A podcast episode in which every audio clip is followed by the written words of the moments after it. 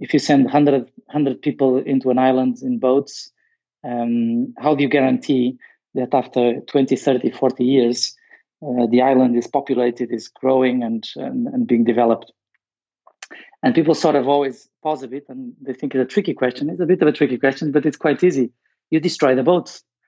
Uh, so you destroy the boats and nobody can leave the island. So therefore, there's no other way than forward. And that that was why it was such a difficult decision because what I did in essence was I destroyed my boats. Uh, I, I, I, decided to leave, and there was no no way back. And uh, and when I decided to leave, there was no I didn't have any alternative in front of me.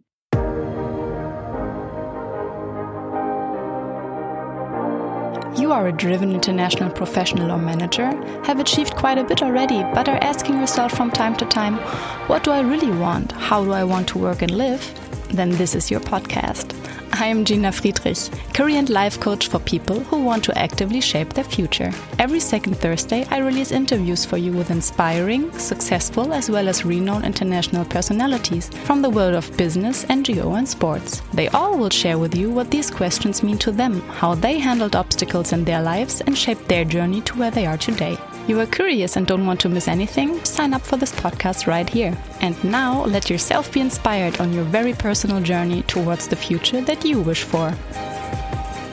Hi, thanks for tuning in to another episode of the Make It Your Path podcast. Today you'll get to know Rodrigo Samuel Diniz, who is the Chief Marketing Officer at the world's largest esports company, ESL Gaming in Cologne. He's from Portugal originally, holds a Master in Science, and worked for the Vodafone Group for over 18 years in many different management roles. In this interview, Rodrigo shares insights on his very fast moving career. For example, how one of the biggest aha moments was when he experienced the biggest failure along his professional path, or how the question, Why am I here? turned out to be an important one for him, and how coaching helped him to find an answer. And in regards to failure, we exchange thoughts on how the way we look at it has the power to even turn it into a success. Rodrigo shares the two hardest decisions he had to make one being to leave his home country, and the other one to later leave Vodafone. And he explains how they turned out to be the best decisions he has ever made at the same time. And in case you are considering to work abroad, he also has some good advice. We talk about trust in others being his default setting and how especially new managers often get too little development support throughout their transition from their initial expert roles. Why feedback is a valuable gift, feeling doubt is a good thing, and which advice he would give to his younger self. This and much more Rodrigo talks about in this episode. And here he is. Rodrigo, it's been a while. Thank you so much for being here and saying yes to this interview. Thank you for inviting me. Yeah, actually, looking back, um, I have to say that you were one of the few amazing managers I had. Uh, and you also became a mentor back then and had a huge impact on my professional path so far. So thanks a lot for being here with us. Wow, I'm, uh, I'm flattered. I was uh, happy if I if I could help at some point. you did, and it's and I still feel it uh, these days. So there's always a moment again when these questions pop up. So yeah, we will talk about that in a moment. But Rodrigo, the people listening have just heard um, as part of the intro uh, in regards to your professional path, what you have done and where you are positioned now. But if I would ask your closest friend, who is Rodrigo Samuel Diniz, what would he or she tell us?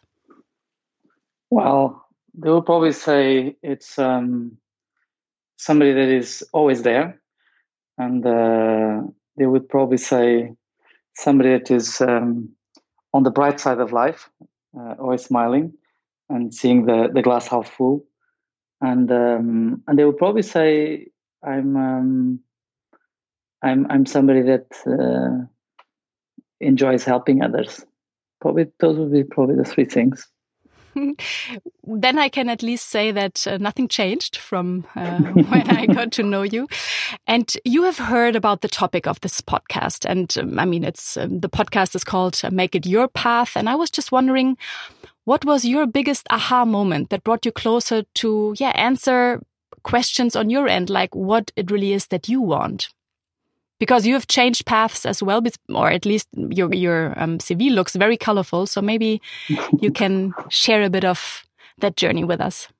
Yeah, maybe maybe my my aha moment, let's say, was um, was actually when I had a, a, big, a big failure, uh, and um, because my career was was was developing uh, always very well and very fast uh, where I was, and you know I never really had a, a big failure, uh, and so I had a project once um, uh, in the previous company I had, which was probably the biggest failure of my career, and after that there was a big reorganization and lots of people left, and so that made me realize that you know it's it's okay to take risks because in the end everything turns out okay. And so i learned from that that you know uh, i was very worried about that that in success and, and what happened. But actually my career you know turned in, into an even more positive hmm. direction mm. after that and i learned a lot and so that just that was probably my aha moment where i figured it's actually okay to take big risks because in the end uh, everything will be okay and so that that basically allowed me then later to be much more curious and open for change.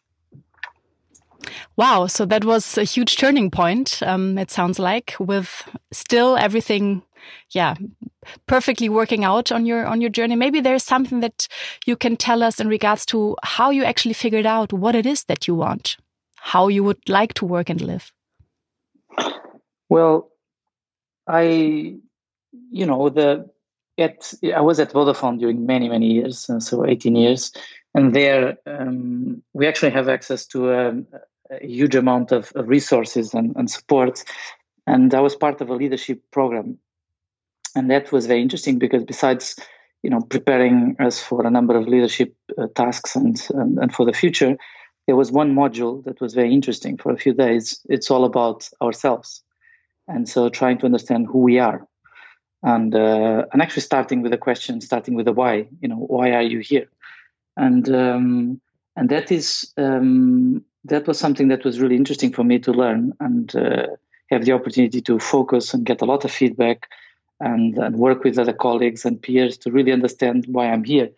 And so, you know, and my answer was actually I'm here to help funny enough i'm here to help that was my really deep deep deep uh, why i'm here in in, in life and uh, and so that then led me to to really think about what does that mean in a business context uh, not just on private life mm-hmm. and and i found out that actually one of the the things that really works well and where, what you know where i have a, a huge joy and, and and i really am super passionate about is about helping people and helping people to, to develop. And and throughout my my career i i, I did exactly that. Uh, part of it i didn't know i liked it. I just did it uh, it was my intuition. Um, but the last let's say 10 years i've been doing it in a in a conscious way.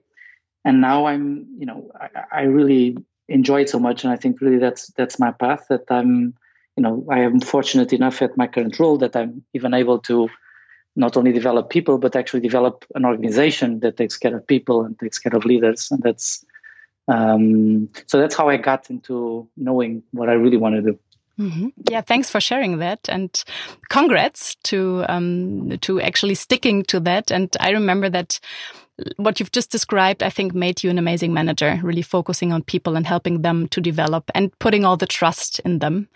What would you say in order to really get to where you are today? What or who helped you to actually follow that path that brought you to where you are today?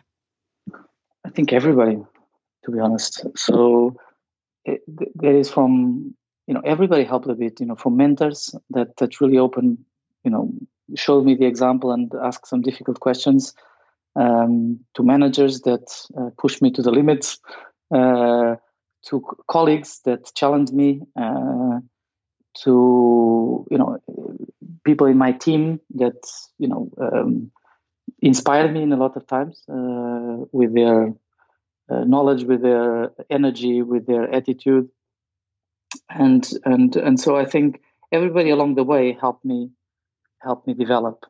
Um, and I think that's that's a common thing. I don't, I don't like to to think about there is one one single thing that works, but there's um, many many things and many many people help during a long period of time. And again, I was very fortunate to have access to professional help in terms of coaches, and uh, that really helps to put things into perspective and to put plans in place, so you really think about yourself. Many times, people in um, in business life forget about taking time for themselves to develop and, and think about the, themselves. And I think that's um, that's something I think I did. But you know, to answer your question directly, I think everybody helped uh, a little bit. Today, every day helps me on every single uh, situation. I always get feedback, and feedback is, is is fantastic. Hmm. Do you ask for feedback? Is that something that you request from people around you?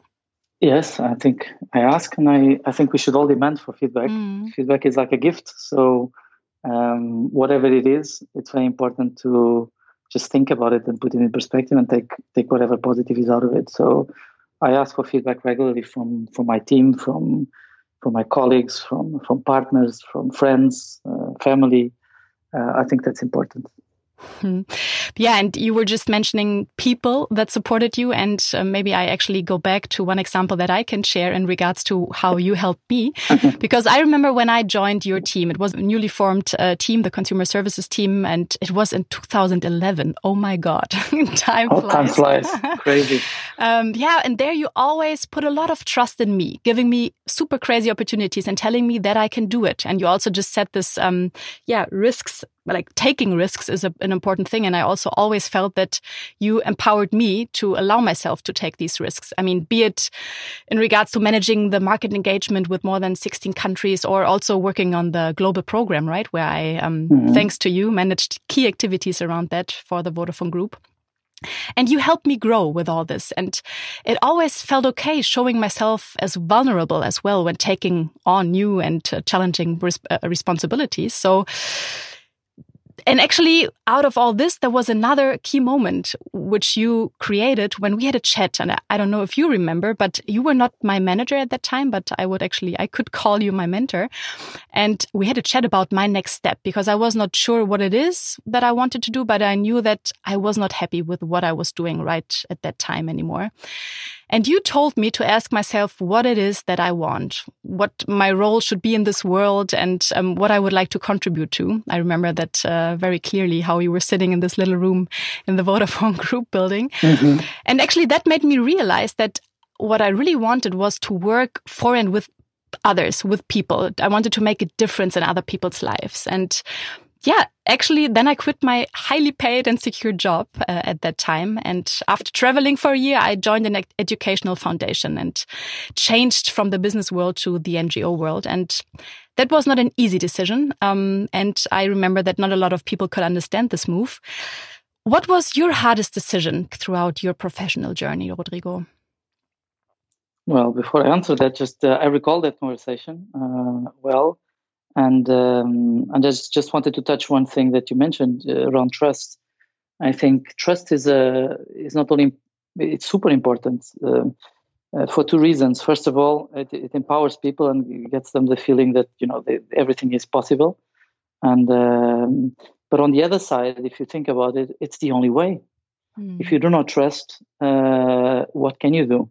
So when, when people ask me a lot of times, you know, how do you uh, how do you come to trust people? I always say, well, for me, it's the default uh, scenario because there's no option for not trusting. What's the alternative for not trusting? Uh, if somebody can explain you, explain me how it works better, uh, starting from something else than not trust. Um, and so that's that's very important. So trust is not something I think that uh, we should, you know, just uh, tactically use, but actually should be the default standard mm. on so many things in life. We should trust everybody uh, and that just empowers people. That's so true. And still, there's so many managers that are not doing it that way, right? I mean, I remember having been micromanaged and controlled and so on. And um, yeah, so I I still believe it's kind of special for managers to look at that that way. And I'm very thankful that I met you on my journey. yeah, because because what what happens is a lot of people make a, a difficult transition from being a single contributor to being a people leader and um, and so as when people are a single contributor in an organization they, they need to almost like micromanage themselves right? So it's about controlling all their tasks. And when they they move to manage and lead people um, you know they start at the at the, the baseline which is they're a leader because they have a position they are a manager but they don't really know how to do it. And um, and they just start applying what was successful for them in the past as an individual contributor into the new role and so, what I think organizations do little is to actually train and, and develop mm-hmm. and help managers cope with that transition. And then what happens is that you know trust is not uh, a thing that is given, and uh, and then you know it's really up to the individuals uh, to make that reflection. So therefore, I think you know today I'm I'm, I'm always amazed how companies invest so little in developing um, managers. Um, and they just assume that a specialist that is a great person doing a, a specific role mm. can get mm. promoted and, and suddenly he knows everything uh, regarding management. And then and then you had asked as well. You had asked about if you want to can touch about uh, my most difficult decision. Uh, if uh, you know, and that that that is probably leaving Vodafone uh, was my most difficult decision uh, by far, because as you know, I was 18 years there. Yeah, crazy. And you were part of the special program where the high potentials for management, top management roles um, were, uh, yeah, developed and was invested in. Yeah, it was difficult because it's a it's a life, right? So I started in '99 in, in Portugal. You know, telco was a very small thing. My career moves very quickly. Then I went to the global offices to build uh, Vodafone Group services, and then I had a number of leadership roles in different positions. And and so the career was laid out in front of me, and so there was a plan to continue. Um, and uh, so, but I, I made a decision based on the fact that you know I I thought I either do the next steps, which is take a few uh, C-level roles over the next years and rotate in different countries, um, and then you know probably be around the 50 or mid 50s, and then uh, probably not not have the energy anymore to change. Uh, uh, or I would I would change in my early 40s and, and say, okay, it was a great journey. I live when I'm still super happy here, and I try something different now, and that's what I did. Um, I usually say, you know, um, I ask people when I when I you know uh, speak about leadership and about decision making and change. I always ask this um, uh, little question about you know if if people know um, if you send 100, 100 people into an island in boats, um, how do you guarantee that after 20, 30, 40 years, uh, the island is populated, is growing, and, and, and being developed? And people sort of always pause a bit and they think it's a tricky question. It's a bit of a tricky question, but it's quite easy. You destroy the boats. Uh, so hmm. you destroy the boats and nobody can leave the island. So therefore, there's no other way than forward. And that that was why it was such a difficult decision because what I did in essence was I destroyed my boats. Uh, I, I, I, decided to leave, and there was no no way back. And uh, and when I decided to leave, there was no. I didn't have any alternative in front of me. Uh, I literally wanted to close uh, to close that chapter and then look for something different. And you know, I was fortunate enough that a number of options came up, and then I have a sort of a, a dream job now, but uh, but you know that was a very very difficult decision. Yeah, thanks for sharing that. And as I've said, I, I would have uh, guessed that this might be the answer um, to that question. What, just to stick with that question, and then I actually have to jump back for for another little question. Um, could you say, or having made this decision, could you say if there was a key learning in regards to your further life? With the decision of uh, of leaving, um, of destroying the boats and Yes, uh, again, I think it was just a, a, confirmation of what I mentioned before in the beginning that you know it, it is okay to be afraid because and is is is okay to be a bit scared and not know what's happening, a bit nervous before these decisions because it just means that you are thinking about it. Your brain is, uh, you know, weighting all the risks. Uh, so that's great. It means you are aware. Um, but it's also the learning was again just another confirmation that it pays off to take risks and to go ahead and, and change. And if you feel internally inside of you, this is probably the right direction, um, you know, you should do it. And then there's also a very positive thing and a learning, which is, um, you know, change forces you to rethink things, to learn new things, to adapt. Mm. That keeps you alive, uh, doesn't it? So, so I think it was it was a scary thing to do but once i took the decision i was really enjoying the time after in hmm. terms of looking for new challenges dreaming about new opportunities when i decided that i would take this role that i have now i was already so excited and I was thinking already, what am I going to do in this company for the next ten years? So, so just um, you know, it it just helps you develop, and I think keeps you alive. Hmm. I completely agree. It helps you grow, and there's um, yeah progress coming with it if you allow it uh, to to be part of of such a process and to take to actually take a decision and then step or move forward. In regards to your success story, still talking about decision making processes, what would you say is the percentage of key decisions that were taken following your gut feel? Well, percentage is a difficult number to say, but I say I think um, you know I, I like uh, I like to have things structured and organized, fact based.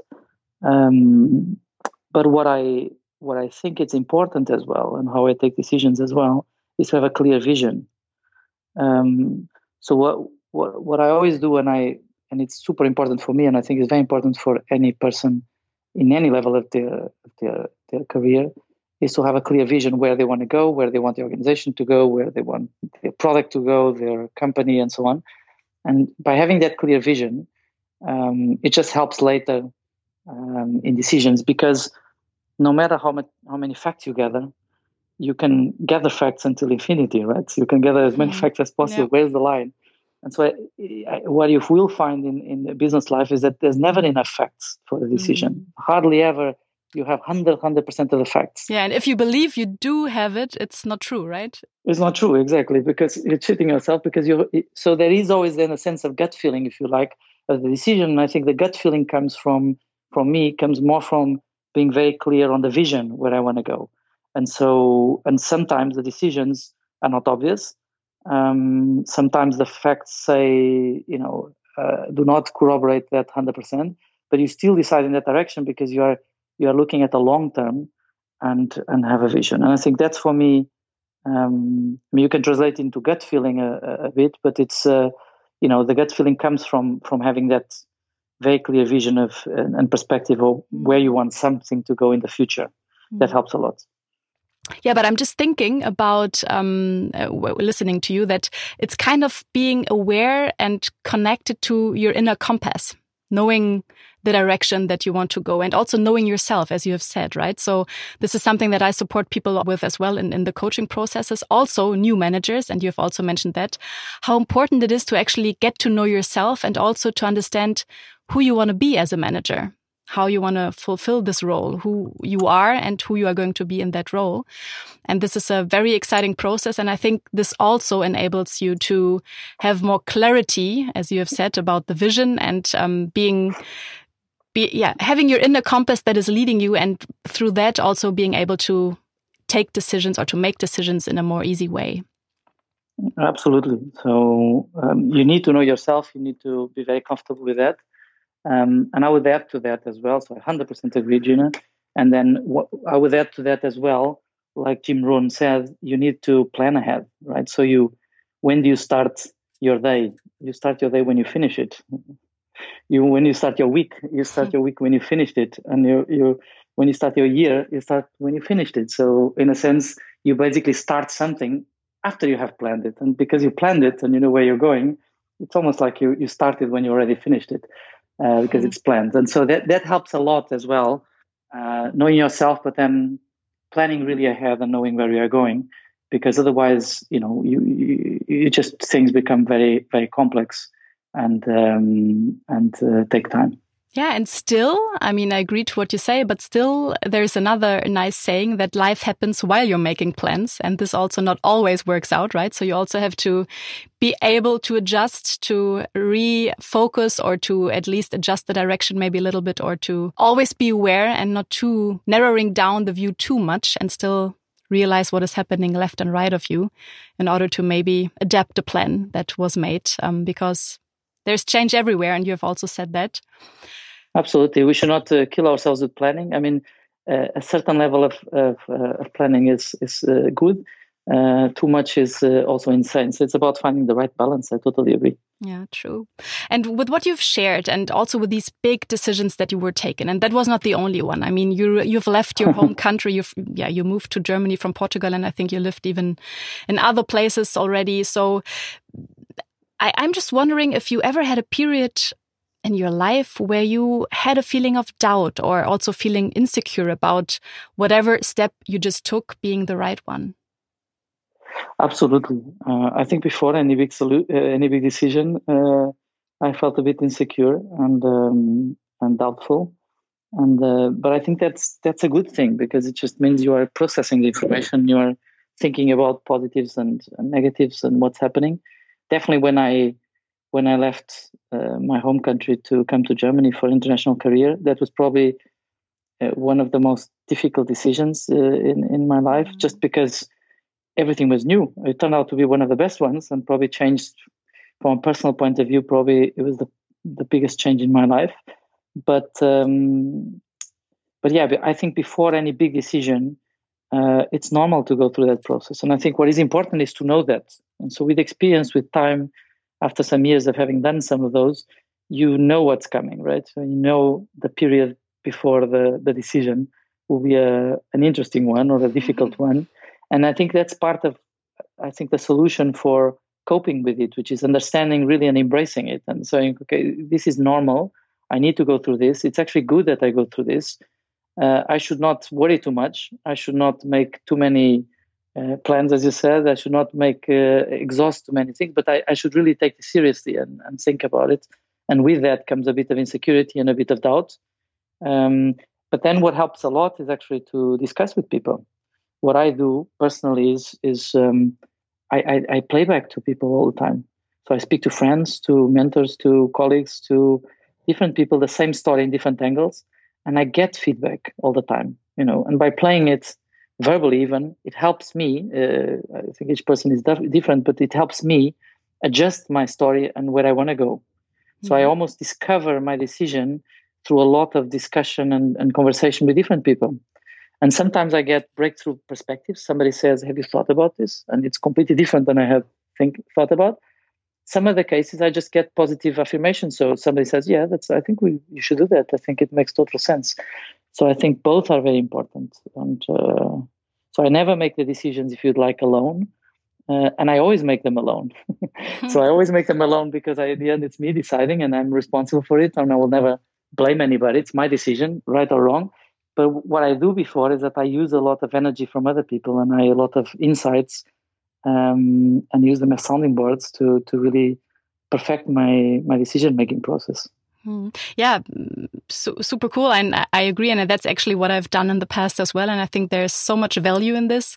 And even if it's just some inspirational thoughts, as you've said, new thoughts, new ways, like new ways of looking at it, changing a perspective, or also getting some key learnings out of a, an experience that someone else has already uh, made. So it's super super valuable. And that's also one of the reasons why I set up this podcast because I it helped me in the past and I was thinking of how could I add value to other people's lives as well. So yeah through you sharing your story and your experiences you're actually adding up to that as well Rodrigo. So thank you again.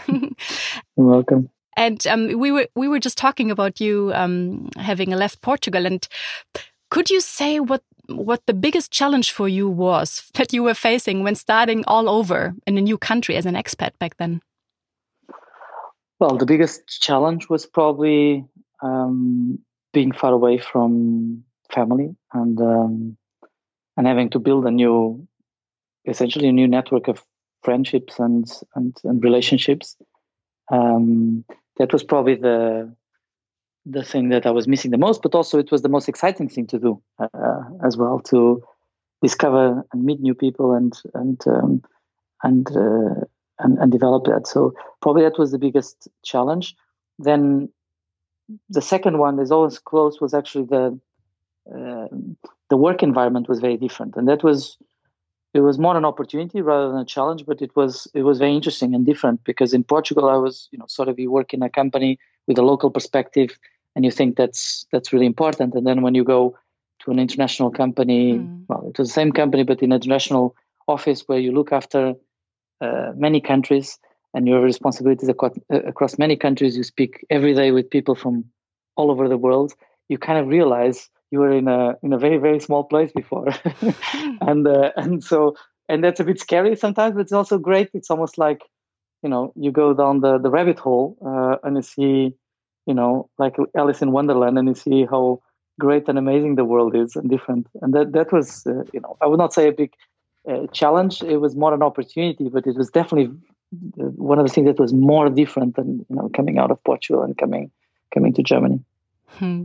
Yeah, I can imagine. And um, it's always good to give it a twist and look at it in a positive way and to see opportunities in there. But still, uh, and I've experienced that myself, um, although I never uh, ended up somewhere that long as you did, but um, that it is challenging. And I remember that in Japan back then, I was I spent there almost a year when I was 19, so long time ago. But that was that was uh, really tough. And I'm just wondering if there's any good advice or any yeah any advice that you could give someone who's listening who is uh, maybe also just uh, considering leaving the country, starting over new, uh, starting all over new in another country, changing companies or whatever. What would you recommend someone who is yeah, right now asking him or herself the question of whether it is the right move to leave the home country? I I would say, you know, follow your inner instinct. If your inner instinct says, um, you know, let's go for it, and the rest, you probably, in most cases, is just your brain trying to find all the excuses why you should not do it to keep the status quo as, as you are today. Hmm. And so probably is your brain trying to be overcautious and trying to rationalize everything uh, and find a reason for, for you to stay where you are. You know, humans, you know, change uh, is always a, a, small a small pain to the system when you do change. It, it, sometimes, most of the times, is for the better, but in that moment, uh, probably your brain will try to avoid at all costs. So I would say, listen to your, if you like, to your instinct. Listen to your you know passion or whatever was the initial reason uh, for for taking that opportunity or, or, changing country and just go for it. Uh, especially if you if you are young early in your career if you are you know uh, they, i would even say there is no reason why not to do it right? That's the time to experience and to try different things and i would definitely recommend. Also because there's no problem in in in, in failure. So if it doesn't work out you change again. You have time. When you are 70 you probably need to think about your decisions but when you are 25 30 35 you probably can you know you can make a lot of changes. You can be super successful but you can also fail and then restart again and change again. And that's what people a lot of times forget. They always think you know i take this decision it's it's it's done. My life is done. And uh, and it's not. It's just one decision and uh, and then you can always change and and and and, and recover if there's there was anything wrong with it. But most of the times when people feel they want to go for something and they go, most of the times they have the feeling that, you know, it is actually positive already.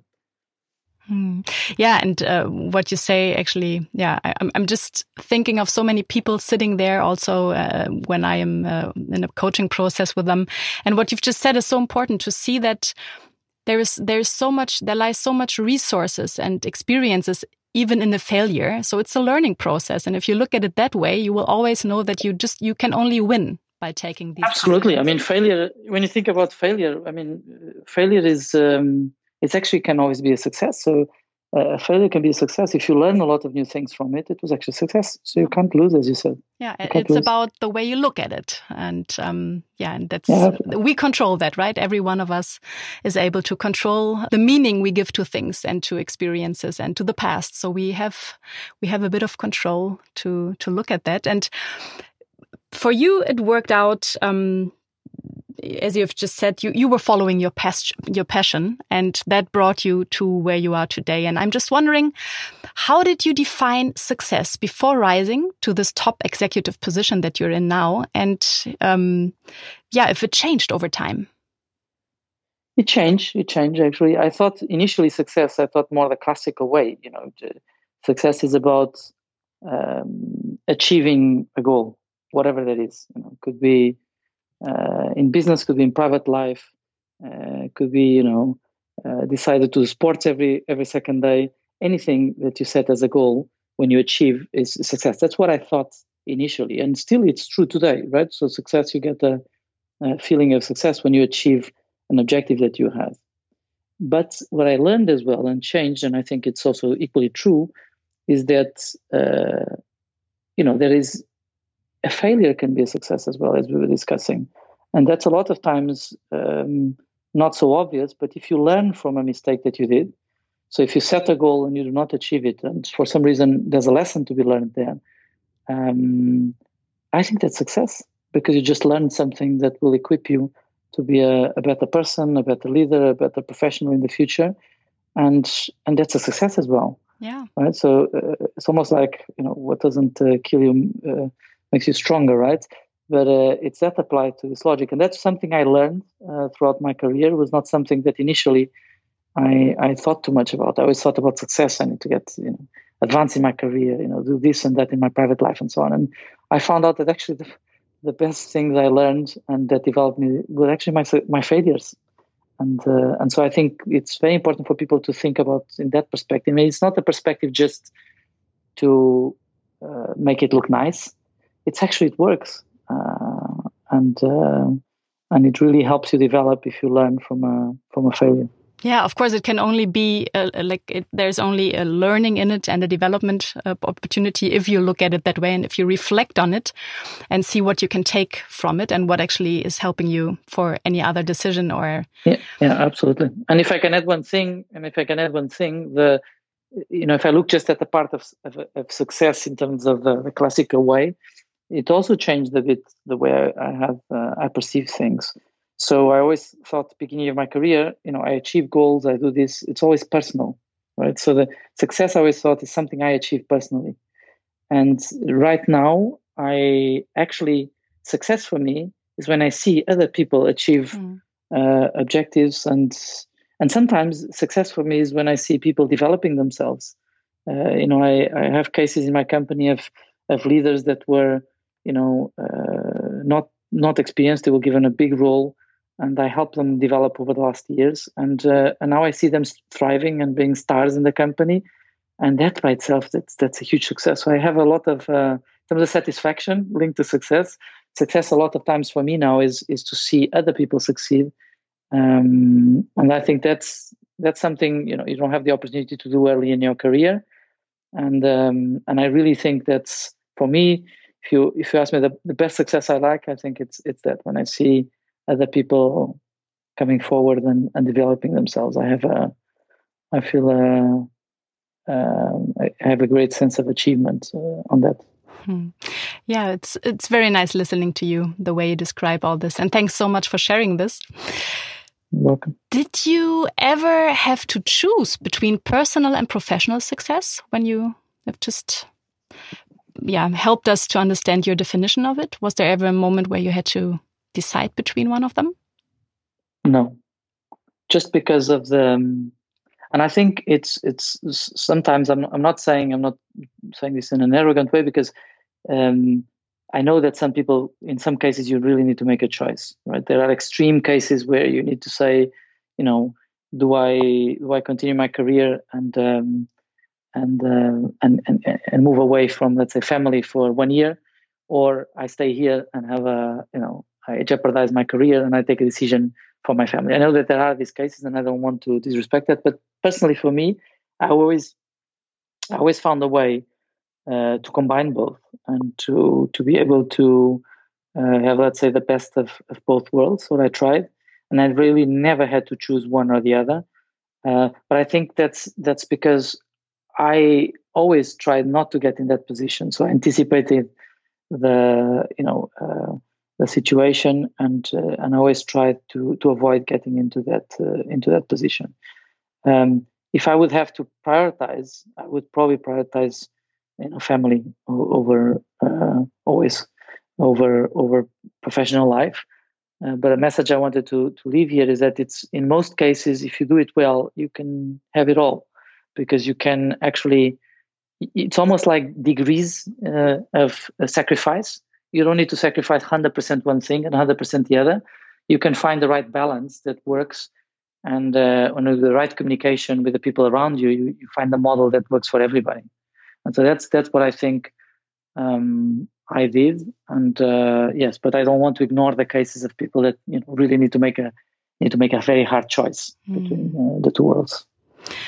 Yeah, and of course there are differences in the the actual situations people see themselves in. Everyone needs to do a deep dive on on that for themselves. But um, I think there was a lot of value in having your story shared with us.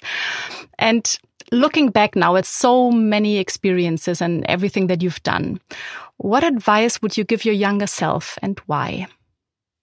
Um, I would probably, if I would talk to myself when I was in the, after university and um, and the first years of my career, I would probably say, it's all right.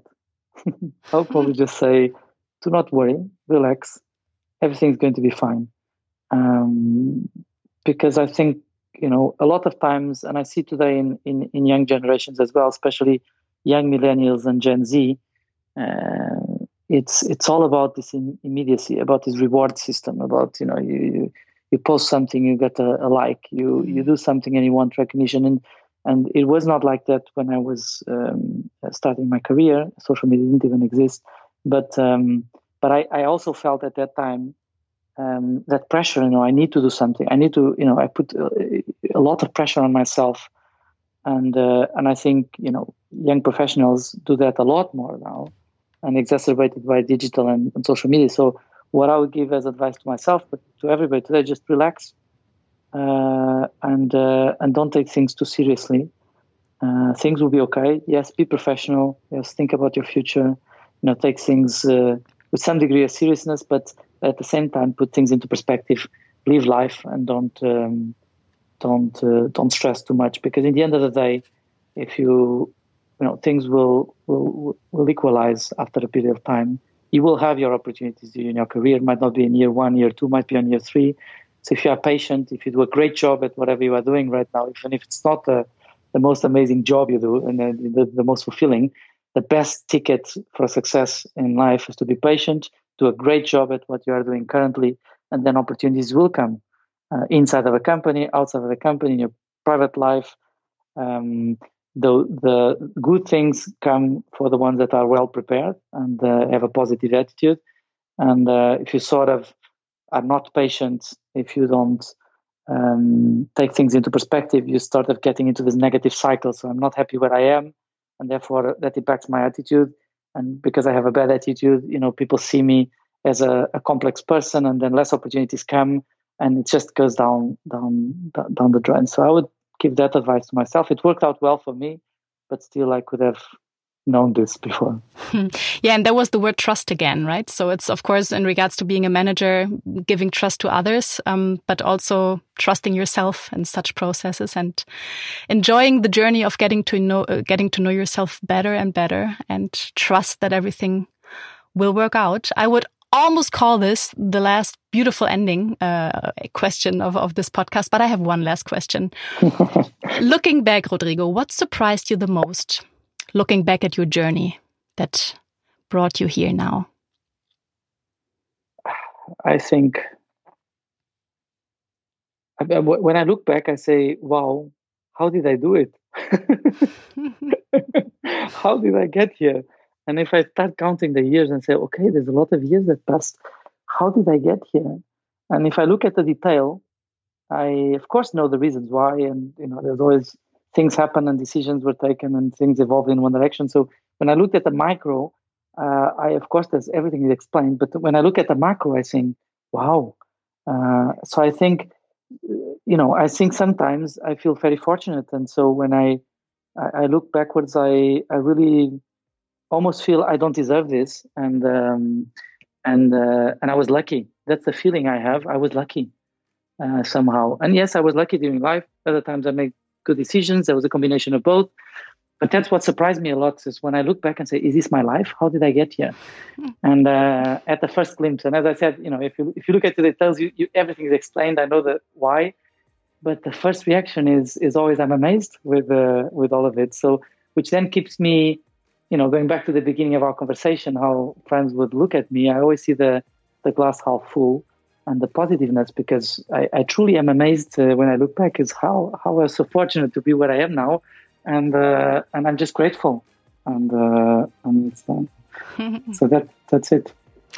Yeah, amazing. And I think you've just called it the macro view. I think it's it's good for everyone to do that once in a while, to take this outside perspective and yeah, celebrate successes and be aware of all these amazing things every one of us has already successfully achieved, but we sometimes forget to to look at that maybe and maybe there's uh, the potential to do that more often.